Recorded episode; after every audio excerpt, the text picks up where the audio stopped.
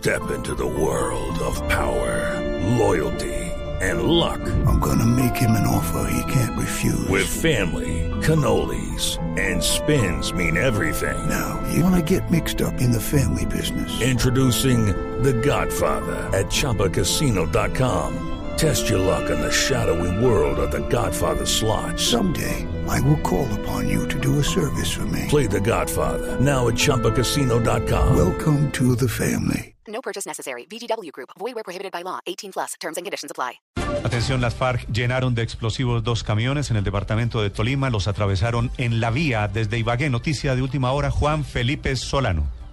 Buenos días. El hostigamiento se presenta en la vía que comunica el municipio de Chaparral con Río Blanco, esto en el sur del departamento del Tolima. Miembros del 21 Frente de las FARC colocaron cargas explosivas en camiones turbo, por lo que hasta ahora se mantiene paso restringido en este tramo en el sur del departamento. Técnicos explosivistas tratan de desactivar estas cargas que fueron instaladas por parte de milicianos y rebeldes del 21 Frente de las FARC. Información desde el Tolima con Juan Felipe Solano, Blue Radio.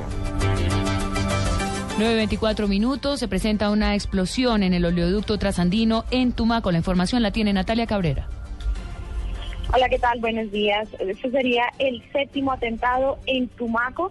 Este último hecho se registró hace pocos minutos. La información inicial es que personas desconocidas habrían lanzado una granada en contra de una garita de Ecopetrol en el sitio. Hay daños materiales, hasta ahora no se reportan personas que hayan resultado lesionadas y por supuesto este hecho se le ha atribuido a las FARC como los últimos hechos. Recordemos, ayer murió una persona cuando estaba intentando reparar el oleoducto trasandino y tres más resultaron heridas tras caer en un campo minado. En la situación desde Nariño, Natalia Cabrera, Blue Radio. Natalia, estaremos muy atentos porque sería el segundo atentado que sufre en menos de 24 horas el oleoducto trasandino. Recordemos que ayer guerrilleros de las FARC también dinamitaron este trazado de este oleoducto que lleva el petróleo desde Putumayo y Nariño hacia Ecuador. Vamos ahora al norte del Cauca, donde la Guardia Indígena mantiene retenidos a siete presuntos integrantes de las FARC que habrían asesinado a dos indígenas de la comunidad NASA en cercanías a Toribio. La noticia con Carlos Gutiérrez. Buen día. Los cuerpos sin vida de los dos indígenas identificados como Manuel Antonio Tumiñá, de 42 años y perteneciente al resguardo indígena de Toribío, y el de Daniel Coicue Ulicue, de 63, permanecen en la sede de medicina legal. Sus familiares están a la espera de la entrega de los cuerpos. Estamos muy tristes porque él era una persona muy, muy, muy alentada no era una persona enferma, una persona que pues que siempre mantenía trabajando. Entre tanto, en zona rural del municipio de Toribío, en la vereda El Tablazo, las comunidades indígenas y en especial la Guardia capturó a siete personas señaladas de haber disparado contra los comuneros. Al parecer, los detenidos pertenecen al sexto frente de las FARC. A ellos se les encontró uniformes de uso privativo de las fuerzas militares del país y armas de fuego en Santander de Quilichao, en el Cauca. Carlos Gutiérrez, Blue Radio. 9.26 minutos, un grupo antiexplosivos intentará hoy desactivar la pancarta bomba que instalaron las FARC en cercanías a un puesto de salud en la zona rural de Insa, Cauca. Información con François Martínez.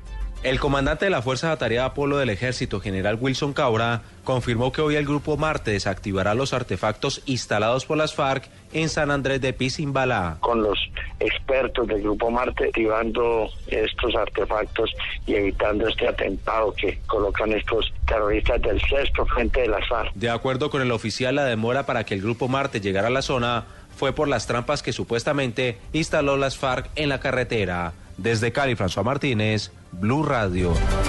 9 de la mañana, 27 minutos. El presidente Santos sigue buscando apoyos al proceso de paz en su viaje a Europa. Hace algunos minutos concluyó su encuentro con el presidente de Portugal. Desde Lisboa nos amplía esta noticia Lexi Garay.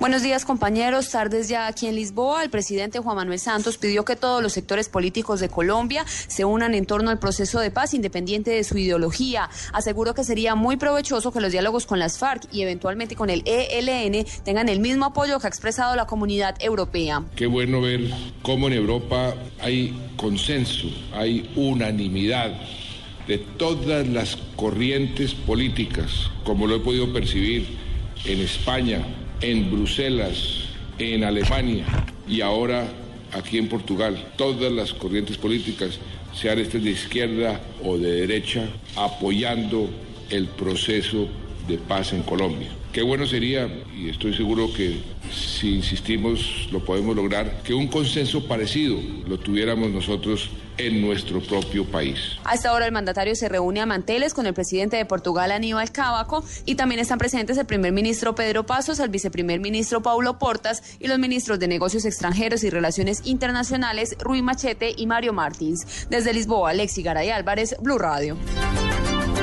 9.28 minutos, las autoridades en Bogotá mantienen los operativos para proteger a la población vulnerable de alto grado de contaminación que generó el gigantesco incendio en una bodega de llantas en el sector de Fontibón. En el lugar está Daniela Morales.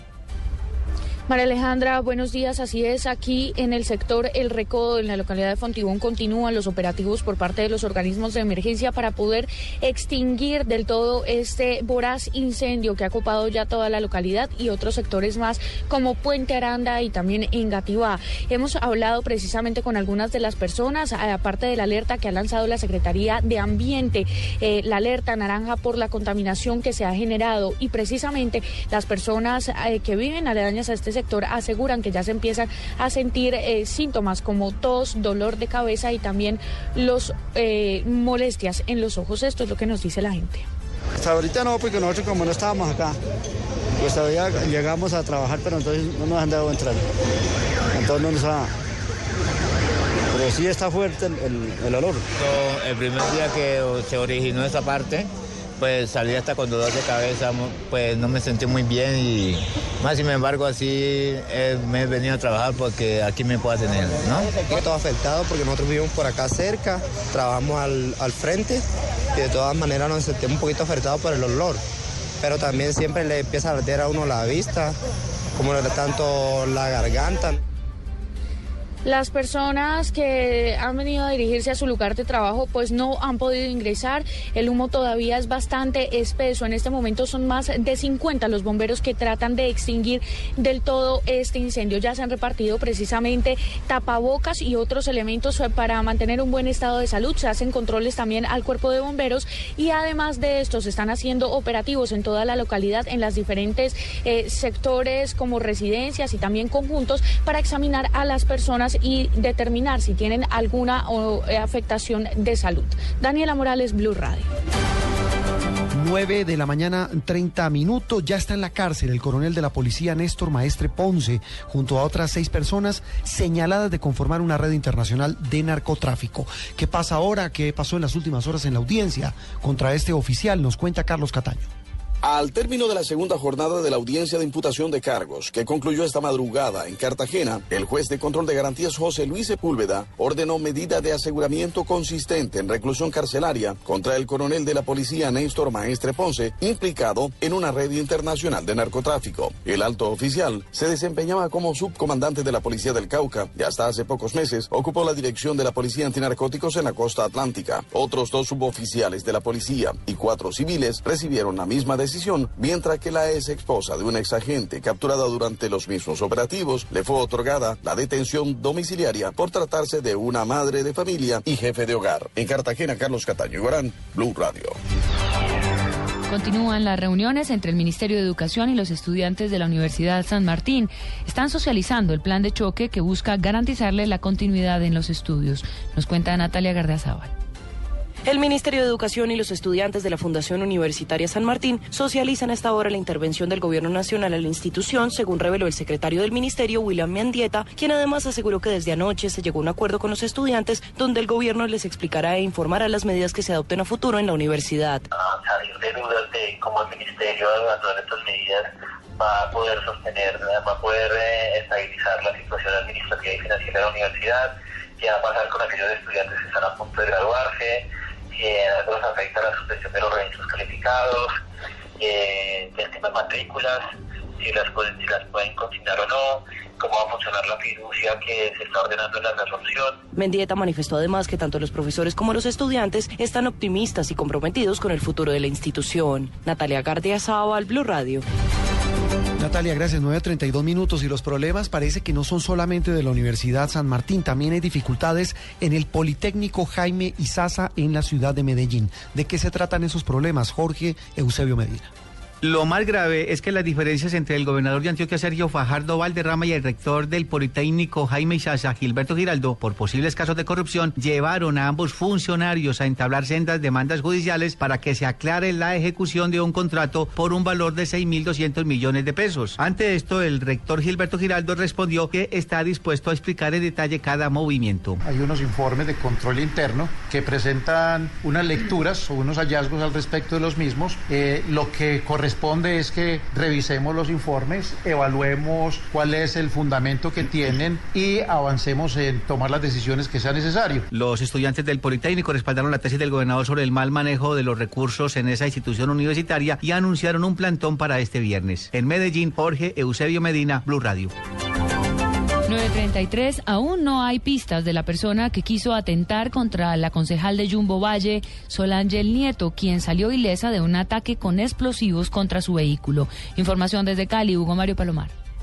María Alejandra, las denuncias por presunta participación en política del alcalde de Jumbo Valle durante las pasadas elecciones legislativas son para la concejala Solange Nieto la única posible causa del atentado criminal en su contra. Dice esta dirigente política que el único adversario que reconoce es el alcalde Fernando David Murgueitio. Hace dos meses pasó lo mismo y el 9 de agosto asesinaron a, mi asesor político, la persona más cercana dentro del grupo, que era nuestro también testigo en la Fiscalía y en la Procuraduría en los procesos que adelantamos por participación en política y constreñimiento electoral contra el alcalde del municipio de Lujo. Yo lo que puedo decir es que yo no tengo ningún otro enemigo y que antes de esto yo nadie, nadie, no tengo ni, ni una queja con ni siquiera con un vecino. La única persona que, que se ha sentido afectada por mis declaraciones es el señor alcalde. La concejala Solange Nieto pertenece al partido Alianza Verde, el mismo partido que avaló la candidatura del actual alcalde del municipio de Jumbo Valle. Desde Cali, Hugo Mario Palomar, Blue Radio. 9.35 minutos de la mañana siguen las labores de búsqueda de los mineros atrapados en la mina La Cancha de Amagá en Antioquia. Andrés Noreña nos cuenta de esta labor. Continúan las labores de rescate de los 12 mineros atrapados en la mina La Cancha, aquí en el municipio de Amaga. En las últimas horas se registraron diversos problemas, sobre todo en la madrugada. Dos apagones de luz en todo el municipio de Amaga generaron que los encargados de estas labores apagaran en dos oportunidades las motobombas que extraen el agua hacia una mina contigua. Esto generó lo menos eh, tres horas de retraso en lo que son estas labores que hoy ya ajustan ocho días. Hace pocos minutos reactivaron las labores de por lo menos el drenado de agua, volvieron a encender las motobombas que repetimos extraen, drenan el agua hacia una mina contigua a la mina La Cancha aquí en el suroeste de Antioquia. Es la información desde Amagá, Andrés Noreña, Blue Radio. 9.36 minutos y se presenta una nueva emergencia en una mina. Esta es en Boyacá. ¿Cuál es la situación desde Tunja, Gonzalo Jiménez? En la vereda San Isidro, en el municipio de Tasco, en Boyacá, en la mina de carbón denominada Los Pinos, murió un minero a causa de un derrumbe. La persona muerta corresponde al nombre de Carlos Eduardo Leal Garzón, de 36 años de edad. El director de la Oficina de Atención y Prevención de Desastres de Boyacá, el ingeniero Alirio Rosso Millán, dirigió el operativo para rescatar el cuerpo. la operación de rescate la hizo Salvamento Minero de NOPSA y el levantamiento lo practicó la SIGIN de la policía. Según las autoridades en Boyacá, en lo que va corrido del año han muerto ocho mineros por fallas en los socavones de carbón. En Tunja, Gonzalo Jiménez, Blue Radio. 9.36 minutos se levantó el paro de taxistas en Barranquilla. ¿Cuál fue el acuerdo que hubo entre los transportadores y el distrito? Claudia Villarreal. Bueno, hay que decir, Juan Roberto, que estuvieron reunidos hasta la medianoche de este miércoles, luego de 10 horas de protesta de un grupo de taxistas aquí en la ciudad de Barranquilla. Y en acuerdo con el secretario de Movilidad, establecieron 11 puntos para analizar, estudiar por parte del distrito de Barranquilla. Escuchemos a Jesús Zampayo de Cindy Tax.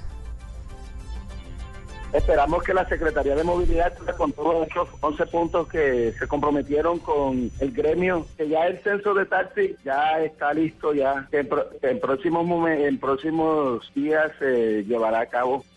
El censo de taxis, una de las principales peticiones, ha dicho Luis Pulido, secretario de Movilidad, que avanza. Ya nosotros iniciamos el censo, ya nos fueron expedidos los certificados de disponibilidad presupuestal, lo cual indica que tenemos los dineros que se necesitan para realizarlo. Ahí nos vamos a dar cuenta de qué carro, qué, qué carro, con qué carro cuenta el parque automotor de los servicios de taxi. La Secretaría de Movilidad estará dándole respuesta hasta ante estas 11 peticiones que han hecho los taxistas en la ciudad de Barranquilla. Claudia Villarreal, Blue Radio.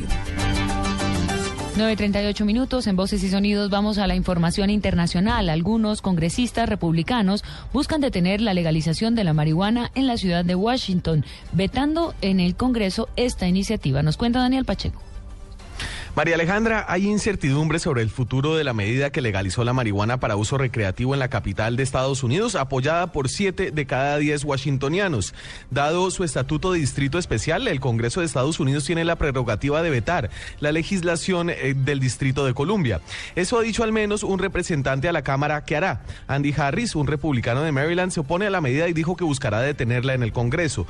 Para lograrlo debe ganar aprobación de las dos cámaras y una firma del presidente Obama, una maniobra obra política engorrosa y compleja que quienes apoyaron la medida de legalización dicen es poco probable. Sin embargo, lo que sí se prevé es que la legalización en la capital será motivo de debate en las instancias políticas nacionales de Estados Unidos. En Washington, Daniel Pacheco, Blue Radio. 9.39 minutos. En un fallo de hace algunos minutos, el Tribunal Supremo de España rechazó el recurso de Cataluña para darle validez a una eventual consulta separatista. Desde Madrid nos informa Enrique Rodríguez.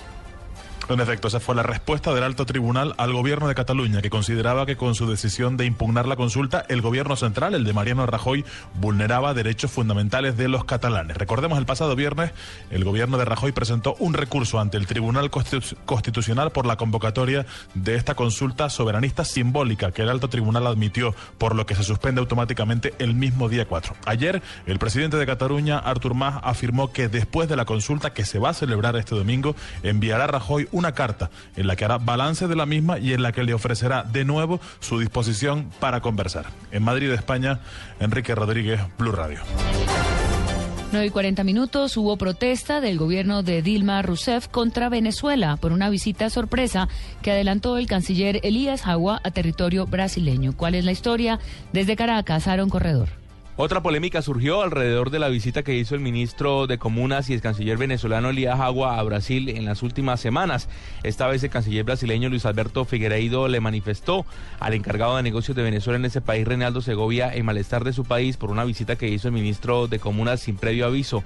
Figueiredo le expresó a Segovia que tanto la visita sin aviso como el hecho de que Agua haya firmado durante su estancia en Brasil unos acuerdos de cooperación con el movimiento Sin Tierra MST hasta pudieran constituir una injerencia en asuntos internos según reseñan algunos diarios brasileños, la decisión y el reclamo que hizo el canciller brasileño fue consultado con la presidenta de ese país, Dilma Rousseff. Elías Agua también estuvo involucrado en el escándalo que surgió con la niñera de sus dos hijas cuando llegó a ese país con un arma que era propiedad del ministro y ex canciller venezolano.